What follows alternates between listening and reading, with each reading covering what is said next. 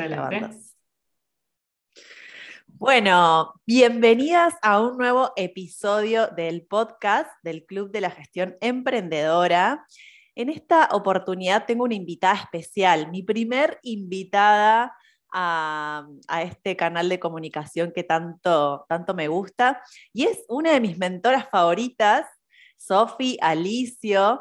Ella eh, ha sido una de las personas con las cuales me he capacitado, me he formado, he tomado, eh, he aprendido muchísimo y en esta ocasión eh, la, he, invitado para que nos comparta toda su sabiduría en relación a toda su experiencia. Así que bienvenida, Sofi. Eh, un gusto y un placer enorme tenerte aquí. Así que presentate a la audiencia, quién sos.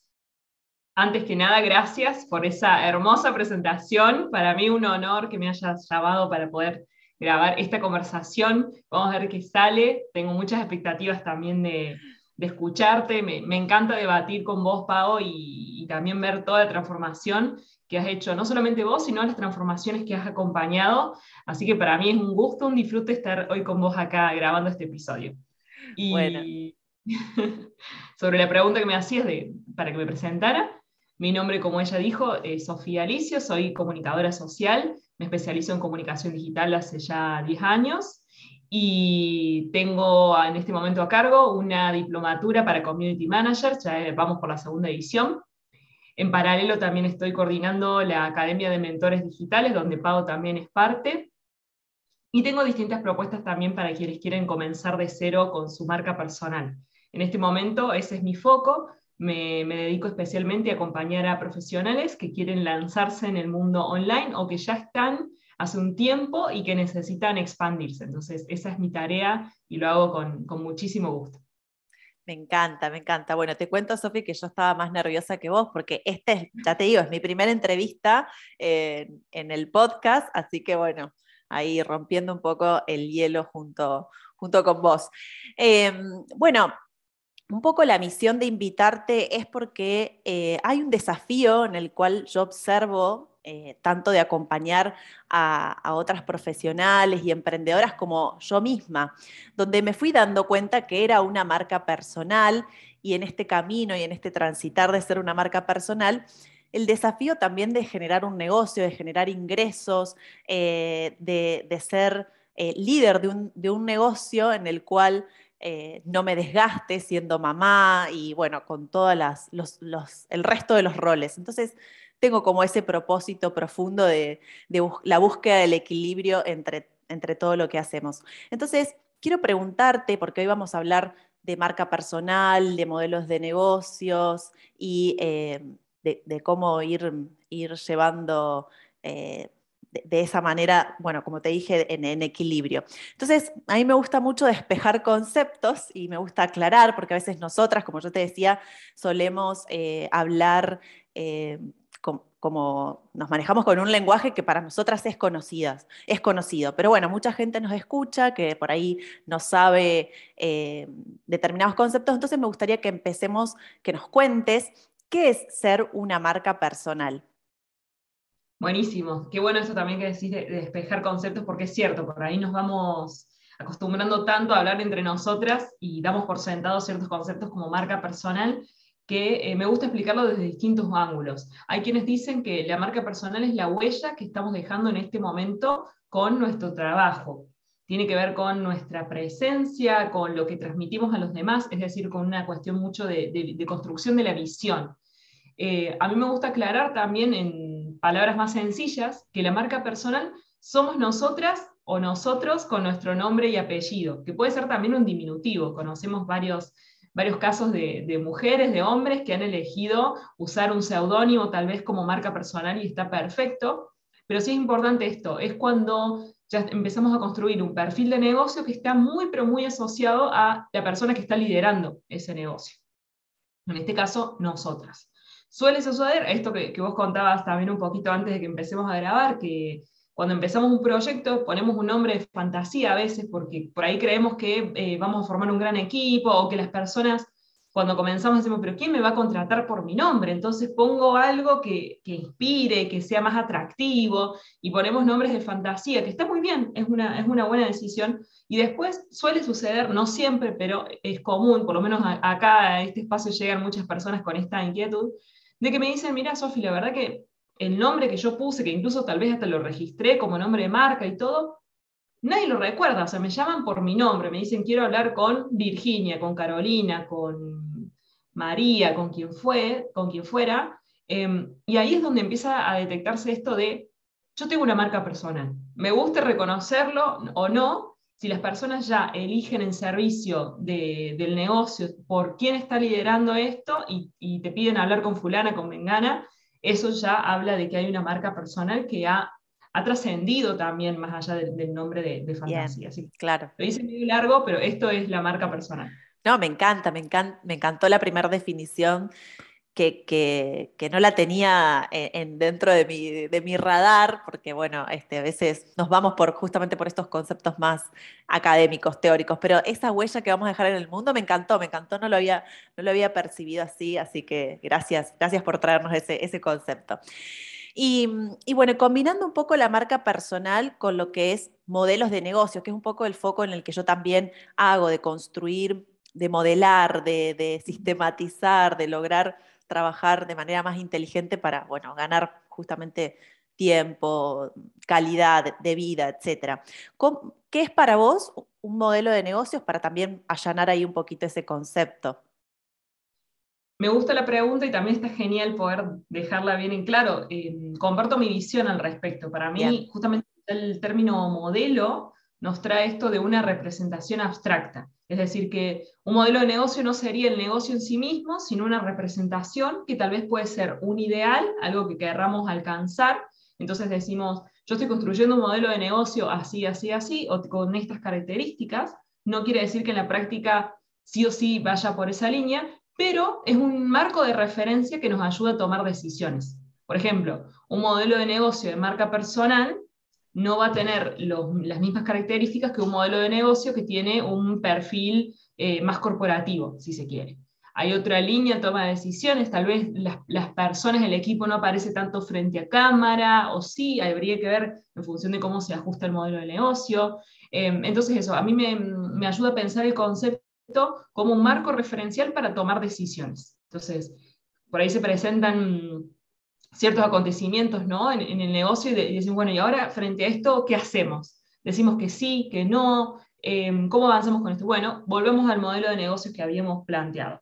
Puede suceder también que el modelo de negocios en algún momento lo sintamos que está obsoleto, que hay que hacer un giro, o que la realidad misma, como pasó en su momento en el 2020, que 200 mil y pico de, empresas tuvieron, o, negocios digitales tuvieron que hacer un giro porque el modelo de negocio, por, por más bien planteado que haya estado en su momento, tal vez era muy, muy incoherente con o incongruente con lo que estaba sucediendo en el contexto. Entonces, para mí, es, ese hecho histórico que hemos compartido eh, nos ayuda a ver la importancia de tener modelos de negocio flexibles en este contexto. Bien, buenísimo, porque también habla de que, bueno, de que somos seres vivos y nuestros negocios, a mí también me gusta llamarlo como, o, traer la analogía de que son seres que van evolucionando junto con nosotras, lo cual es que sea un modelo no quiere decir que sea estático o rígido, sino que nosotras lo vamos, eh, lo vamos construyendo, co-creando, etc. Y para mí también, una, para aportar y hacer ahí una un aporte justamente eh, del modelo de negocios, ah, es, un poco la forma, en forma muy, muy simple, eh, es cómo vamos a generar ingresos de alguna manera con, eh, con nuestra marca, con nuestra idea de negocio, con nuestro negocio. Y para mí es fundamental que sepamos, bueno, a quién, a quién vamos a ayudar, cómo lo vamos a ayudar, cómo vamos a generar dinero y cómo nos vamos a organizar. Como esas cuatro patitas para mí tiene, tiene un modelo de negocios para agregar a tu, a tu concepto. Y, uniendo ahora marca personal con esto que decís del el modelo de negocios, ¿cuál crees que es para vos el modelo de negocios ideal para una marca personal? ¿O no? ¿O no? No sé, quiero conocer tu opinión. Creo que va a haber tantos modelos de negocios como marcas personales haya en este momento. Cada una lo va a ir adaptando. Por ejemplo, Yo veo marcas personales que tienen modelos de negocio donde su presencia, eh, o sea, para generar ingresos, evidentemente, la presencia es muy, muy, muy importante para esas personas. Entonces veo gente, no sé, subiendo historias todo el tiempo, los reels, que el TikTok, que por email marketing a full, YouTube, como eh, tal vez eh, se han dado cuenta que la manera de generar ingresos y que el modelo de negocio depende mucho de la presencia de esta persona que esté ahí adelante, ¿no? Y habrá perfiles el caso mío, que mm, si bien conocemos, sabemos que es importante estar presente, aparecer frente a cámara en ciertos momentos, preferimos no estar todo el tiempo. O nos hemos encontrado con que se puede seguir generando ingresos sin necesariamente estar apareciendo permanentemente con videos, eh, fotos, em, y eso, no, quiere decir que no lo usemos, sino que no es permanente. Entonces, para mí tiene que ver con un, modelo de negocio. Eh, hay marcas personales que directamente no aparecen nunca, y no quiere decir que no sean una marca personal. Estoy pensando en el ejemplo de varios colegas que, que, tal vez hasta han abierto un perfil en Instagram, en LinkedIn, en Twitter, y que tal vez subieron un solo post y nada más. Bien. Por ejemplo, ¿no? y no quiere decir que no sean nombrados, no quiere decir que no estén generando ingresos, todo lo contrario, pero responden a distintos modelos de negocio. Em, creo que, el principal por ahí, no, me lo preguntaste, pero me adelanto. Sí, sí, sí. Principal error por ahí de algunas marcas personales que cometemos es tratar de imitar modelos de negocio que hemos visto que funcionaban, decir, ah, mira, a fulana le funciona esto, yo lo voy a hacer, y tal vez no estábamos siendo em, conscientes de cómo era nuestro contexto. en, ese contexto, este modelo de negocio se, se, podría replicar, de qué manera, qué habría que cambiar para que funcione. Em, si, si, me permiten la, la, sugerencia a quienes nos estén escuchando y tal vez tengan marcas personales es, sirve mucho inspirarse, por supuesto, en otros modelos de negocio, porque nos ayuda a ver también qué nos gusta, qué no nos gusta, pero hay un momento donde vamos a tener que hacer esos ajustes que van a ser propios del contexto en el que estamos, de nuestras características. Influye para mí mucho la personalidad. No es lo mismo alguien que se, que se siente cómoda en salir frente a cámara que alguien que prefiere que no. Tal vez prefiere grabar podcast, por ejemplo, o escribir a través de email marketing. O tal vez prefiere hacer encuentros presenciales ahora que estamos en un contexto que sí se, sí se permite, ¿no? Entonces esto, ir equilibrando el modelo de negocio y también esto que decíamos al inicio, de que está vivo, por lo, por lo tanto va a cambiar y, entender que va a cambiar, por lo menos a mí me trae mucha tranquilidad. De, de no pensar que si algo falla en el modelo de negocio no es que esté todo mal y que estamos entrando en una crisis, sino que es parte también de, cómo está construido y es necesario que ocurra.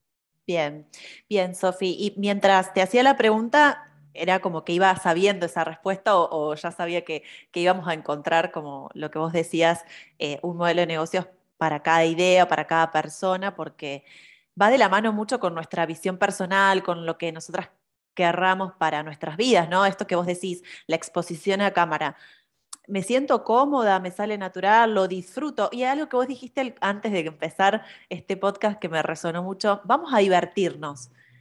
Claro, esa es la idea, ¿no? Divertirte. Si haces un Reels, o, o si a, mí me, reconozco que me cuesta un montón hacer Reels, pero dije, si lo hago porque lo necesito para tener alcance o estratégica o porque estratégicamente le sirve a mi negocio, que sea divirtiéndome, porque no quiero sufrir. O sea, no creé este negocio para sufrir.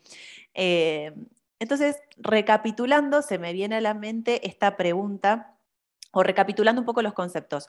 Las marcas personales tenemos negocios, ¿no? no. Así es. Para mí la, marca personalidad, eh, perdón, me, metí dos conceptos aquí que La marca personal para mí es la personalidad del negocio digital. Una, forma simple de explicarla tiene que ver con eso. Entonces, el modelo de negocio también va a influir en qué estilo de marca personal vamos a construir y viceversa. Entonces, hay ahí una, una, doble comunicación e interrelación para que ocurra. Pero para mí, la forma más simple es esa. La marca personal es la personalidad del negocio digital. Perfecto, me encantó. Y ahora viene esta pregunta que me parece que, también sigue eh, despejando un poco, que es, ¿qué diferencia entonces habría entre una marca personal y un profesional independiente o freelancer? Para mí todos, que ya estamos ofreciendo servicios en este caso, o, no, puede ser productos, pero, pero si no hay una marca detrás, de ejemplo, pusieron el nombre, no sé, acá, acá estoy leyendo justo, Universo Aventura tal vez es una persona, pero se presenta todo el tiempo como universo de aventura, habla en plural, etcétera, etcétera, bien, ahí no sería una marca personal. No sabemos exactamente, tal vez nos responde Carolina, pero no sabemos quién es Carolina, qué hace, no tenemos datos de ella, eh, pero sabemos que es de Universo Aventura, por más que sea ella sola. Entonces, en ese caso no habría marca personal. Pero si siempre nos estamos refiriendo a Carolina, no sé, Andrioni, estoy inventando. Carolina sabemos que hace esto, la comunicación es con ella, las decisiones las toma ella, etcétera, etcétera, etcétera. Y ya la gente dice, ah, yo te recomiendo Carolina. Esto, eso para mí es una muy buena pista de ya estás construyendo marca personal. La gente cuando habla de vos, ¿cómo te menciona? Mm. Como Universo Aventura o como Carolina Andreoni. No, es como Carolina. Perfecto, listo, vamos, vamos como Carolina. Entonces ahí ya hay una, una marca personal. Montón de profesionales que por ahí se esconden bajo el nombre de una agencia, están solos, pero no importa. Ponen algún nombre de fantasía, de un equipo, a la larga se terminan dando cuenta de esto, que por más que trataron de esconderse y de correrse de la marca personal porque tal vez no resonaba, que no, yo esto de estar subiendo las fotos no me gusta, no quiero mostrar cosas de, no sé, mis viajes, de mi casa, no, no, no comparto se han escondido, que no, necesariamente la marca personal eh, tiene que ir hacia ese lado, pero frente a eso se han escondido con un nombre de fantasía y a la larga se dan cuenta de que esto es así.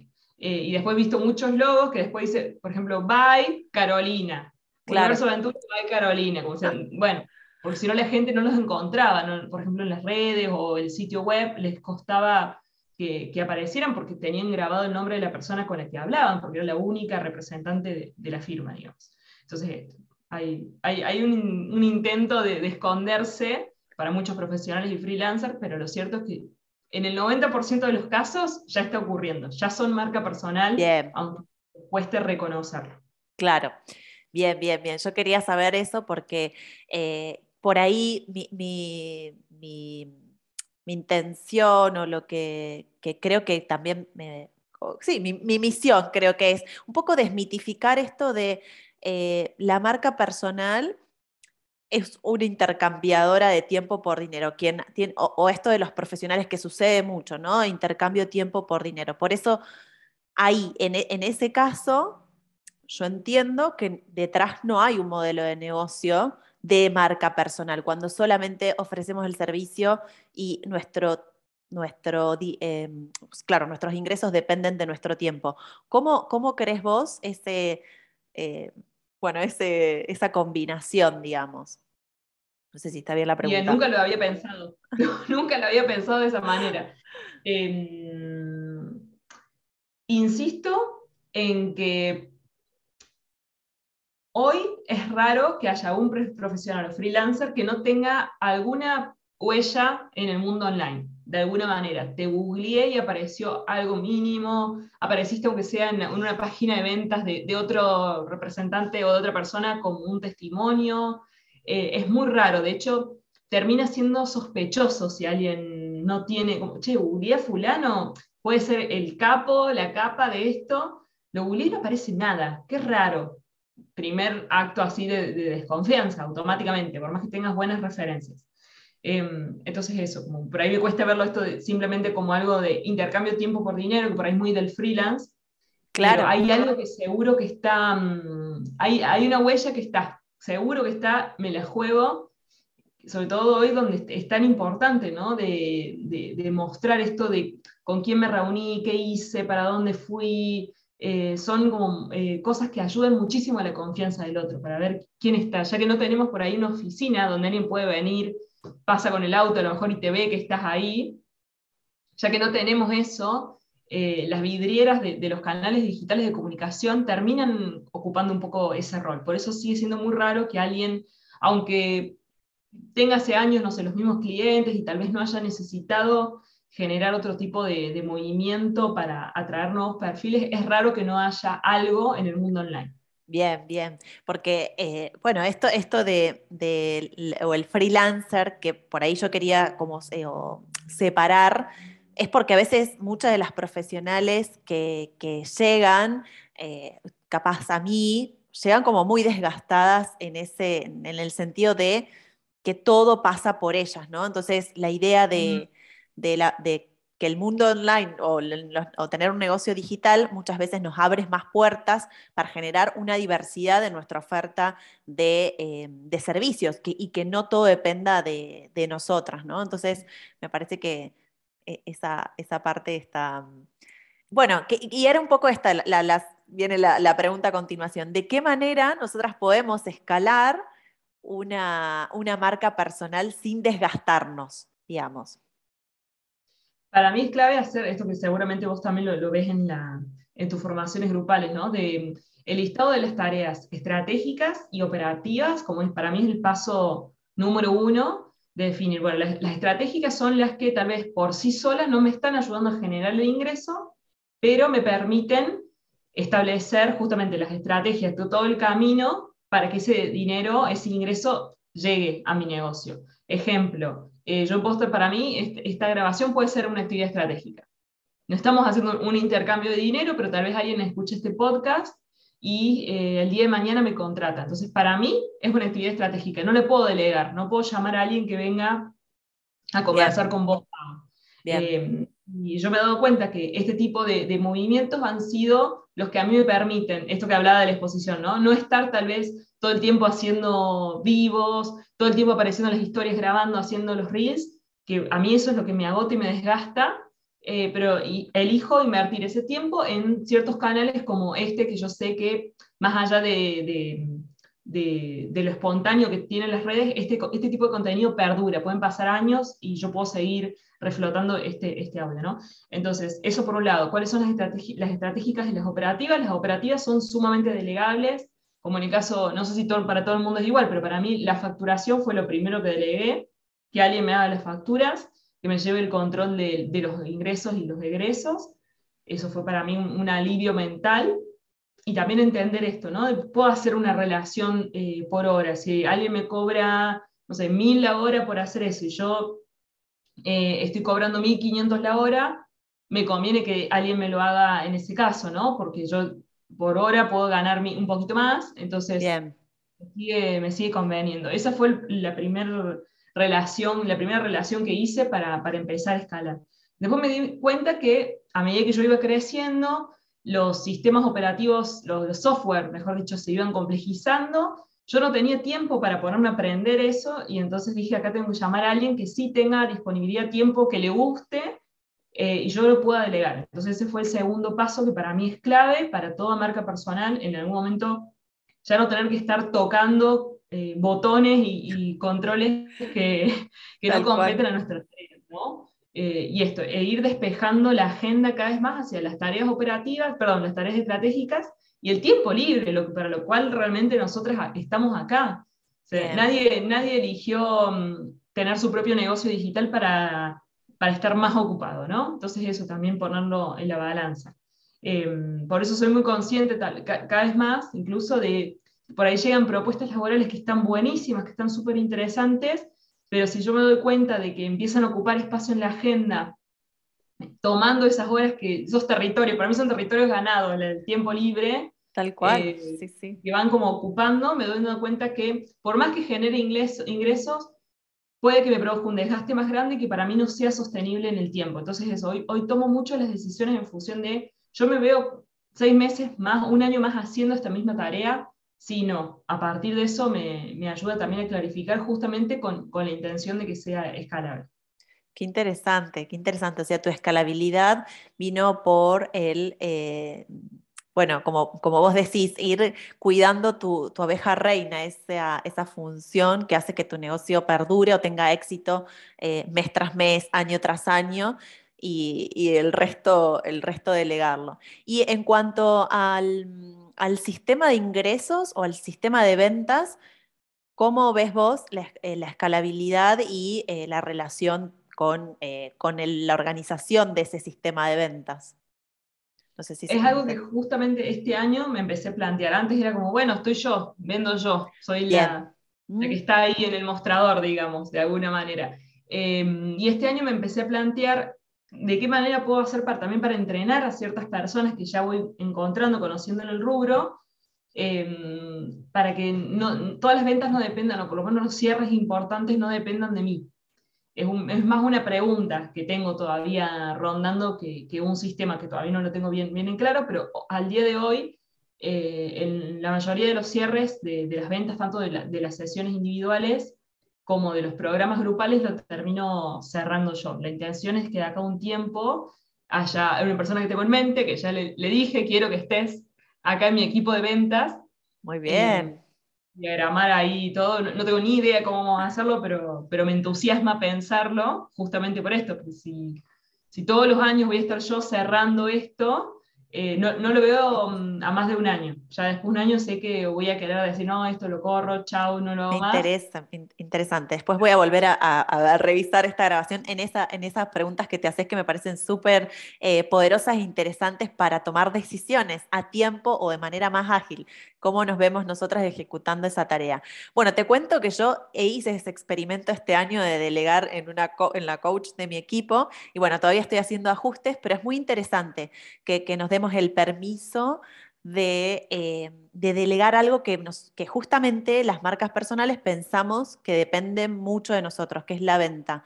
Eh, entonces creo que por ahí hacer experimentos cortitos como pruebas eh, y bueno, justamente experimentos que, pueden dar buenos resultados como no, pero darnos el, el espacio para eso me parece súper interesante porque la venta para mí es un rol que perdura mucho en nosotras como dueñas, o sea, eh, es, eh, es, importante, pero yo creo que vos eh, podés, o sea, vos en el, en el sentido de, de, líder, se nota, o por lo menos se, ve desde afuera, tu planificación, eso es parte importante, creo, ¿no? De, tu, de tu, sistema de, ventas o de ingresos.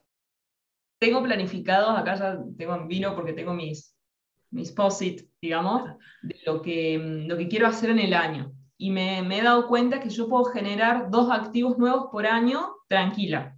¿Qué serían para mí dos activos nuevos? Dos programas nuevos, un programa y un curso grabado, un, nuevo servicio 1-1. Em, entonces, crean de cero, ¿no? Desde, no tengo, tengo la idea nomás y la intención, pero no tengo el paso a paso. Desde ese lugar puedo crear dos activos al año. Ya si creo tres, ya empiezo a generar un desgaste. Ya es, uy, no llego, la paso mal, me enfermo. Entonces eso, he encontrado... Esos son tus indicadores de, de, desgaste, tu cuerpo, digamos. Como... El cuerpo me pasa factura, además, sobre todo de una situación puntual de desgaste que tuve en el 2019, yo puedo trabajar seis horas bien. Yo registro eso. Seis horas trabajo bien. Cuatro, espectacular. Ya más, más de seis, ya siete, ocho, ya me disperso un montón, no rinde lo mismo, al día siguiente tal vez me levanto, no sé, con dolor de cabeza, entonces esos son esos indicadores que, que me fui dando cuenta de que no, no voy a poder, digamos. Claro. por, eso, por eso insisto tanto, soy medio spam con el, con el término sostenible, pero es que, bueno, me ha, me ha, atravesado realmente a nivel personal y también he visto y acompañado un montón de personas que, que se lo han planteado. Esto que me decías vos, llegan por ahí muchas chicas diciendo, tiene que pasar todo por mí, es así. Claro. hay otra metodología, hay otra forma. Entonces, esto, las decisiones, bueno, las he tomado en función de esos dos activos al año, en este caso fue la, la Academia de Mentores, eh, y también estoy ahora por crear el, canal de, de, YouTube como un segundo activo, y listo. Después el resto van a ser reflotar servicios anteriores, y así. Bien. Eh, bueno, pero qué, bueno es esa, claridad de, la capacidad, eh, por así decirlo, corporal o la capacidad mental, darnos cuenta de eso, ¿no? De, y, de planificar en función de, esa, de ese cuello de botella, porque hay una de las habilidades que yo considero importantes, que es anticiparnos a esos cuellos de botella, que no es fácil, por supuesto, no, no. Eh, no es soplar y hacer botella y decir, bueno, sí, ya sé que acá me voy a estresar. O, sí, o tal vez sí, si nos empezamos a conocer como vos, decís, bueno, yo sé que puedo trabajar seis horas y que puedo crear dos activos. ¿Cómo hago? Entonces, para, eh, yo, ya sabrás que soy muy pragmática y muy de los números, entonces, ¿cómo hago para planificar y generar ingresos? con esos dos límites que, eh, que son restricciones de alguna forma del negocio, o porque, bueno, hasta ahí puedo crecer o contrato, en este caso, delego la venta, delego partes, ¿no? Em, bueno, Sofi, y para ir cerrando, me gustaría hacerte la última pregunta que tiene que ver con em, ¿Qué habilidades necesita entrenar una marca personal para liderar su negocio? Vamos a agregarle eso de manera sostenible, porque a mí me encanta y creo que eh, debería, deberíamos tatuarnos. Porque es verdad, un negocio es sostenible en la medida que nosotras podamos sostenerlo con nuestro cuerpo, si no, no tiene sentido. No tiene y nos pasamos del límite, ya nos pasamos de la raya me quedé, me estaba riendo de lo del tatuaje y me olvidé la pregunta. Ay, perdón. ¿Qué habilidades necesita entrenar una marca personal para liderar su negocio de, manera sostenible? Bueno, fíjate que yo hablo de marca personal y negocio como que si marca personal yo fuera yo. Y yo sé que vos le, a lo largo del episodio le fuiste dando como la marca personal es la personalidad, no necesariamente es una persona física. Se ve que yo tengo eh, esa, mi creencia está bueno, pero igual se puede como ir teorizando y encontrando. No sé si algún día nos vamos a poner todas de acuerdo exactamente qué es la marca personal. Claro. Bien, bueno, está bueno también disentir. Eh, y yo todos los años les voy encontrando como una arista. Esto de la personalidad del negocio digital lo definí, sí, creo que a principios de este año. No, no es que le voy encontrando distintas aristas. Y en relación a las habilidades eran, ¿no? Sí. Que había que desarrollar. Para mí, punto uno, la automotivación es clave. El otro día hablaba con, una, a propósito de esto, con, una persona que está iniciándose en este momento como asistente virtual, que estaba con muchísimo entusiasmo, y decía, sí, sí, yo, yo me levanto a las 7, trabajo todo el día, hasta las 10 no paro, porque me encanta, la paso, digo, sí, ¿y cuánto tiempo pensás que va a durar esa emoción? Eh, digo, no, quiero ser fatalista ni, ni nada, pero mm, conozco esa curva de, emoción, que estamos todos con algo nuevo, qué lindo, qué interesante, y llega un momento donde ya pasa la novedad, como en cualquier vínculo, ¿no? Nos pusimos de novia, no, no sea, ta, ta, ta, qué emoción, qué lindo, ta, ta, y llega un momento que, bueno, ya no es lo mismo, ya no es la misma expectativa, la misma novedad. Eh, entonces, bueno, ¿qué vamos a hacer con eso? Ahí, ahí les dije, ahí cuando entra la automotivación. ¿Cómo seguimos por más que ya no esté esa chispa, esa emoción del inicio. Y, a diferencia por ahí de, yo nunca trabajé en empresas grandes, yo trabajé solamente nueve meses en, relación de dependencia, entonces no, sé muy bien lo que es trabajar para otros. Millennial 100%. Claro, así que no, no, conozco mucho de eso de que te den órdenes, que te digan lo que tenés que hacer. Claro. Pero entiendo que, hay en muchas empresas hay un sistema de motivación para que la persona no se quede tal vez solamente. Bueno, acá ese sistema también somos nosotros. Ah, claro, tenés razón, no lo había pensado así. Tenemos que pagarnos un plus, un sueldo, un poquito más, algunos premios. Claro, eh, tal, tal día en la semana sí o sí no prendo la compu, no sé, ¿qué, sistemas de, motivación nos podemos dar? Em, bueno, voy, pensando distintas cosas, pero esa sería para mí la, la primera habilidad. La segunda, podríamos decir también el, un liderazgo compasivo, para mí es clave. Eh, compasivo no es necesariamente que sea permisivo o ser la, jefa super piola y que está todo, siempre está todo bien, sino de em, plantear cuestiones desde la empatía, pero desde, desde, lo que yo estoy viviendo también, ¿no? Saber poder comunicar de manera asertiva em, situaciones que por ahí nos, generan algún tipo de, desafíos. Eso para mí es clave. Bueno, la gata hoy estuvo acompañándonos. Sí, sí, ella quería salir. Ella quería estar, así que con el fondo blanco se, se le recontra ve. Em, eso, como una segunda habilidad. Y, mm, y, la tercera para mí tiene que ver con estar mirando, foco en el presente, por supuesto, mindfulness todo bien, pero para mí siempre hay que estar con un, por lo menos si planteamos la visión como en un 100, un 20% de esa visión tiene que estar enfocada hacia el futuro.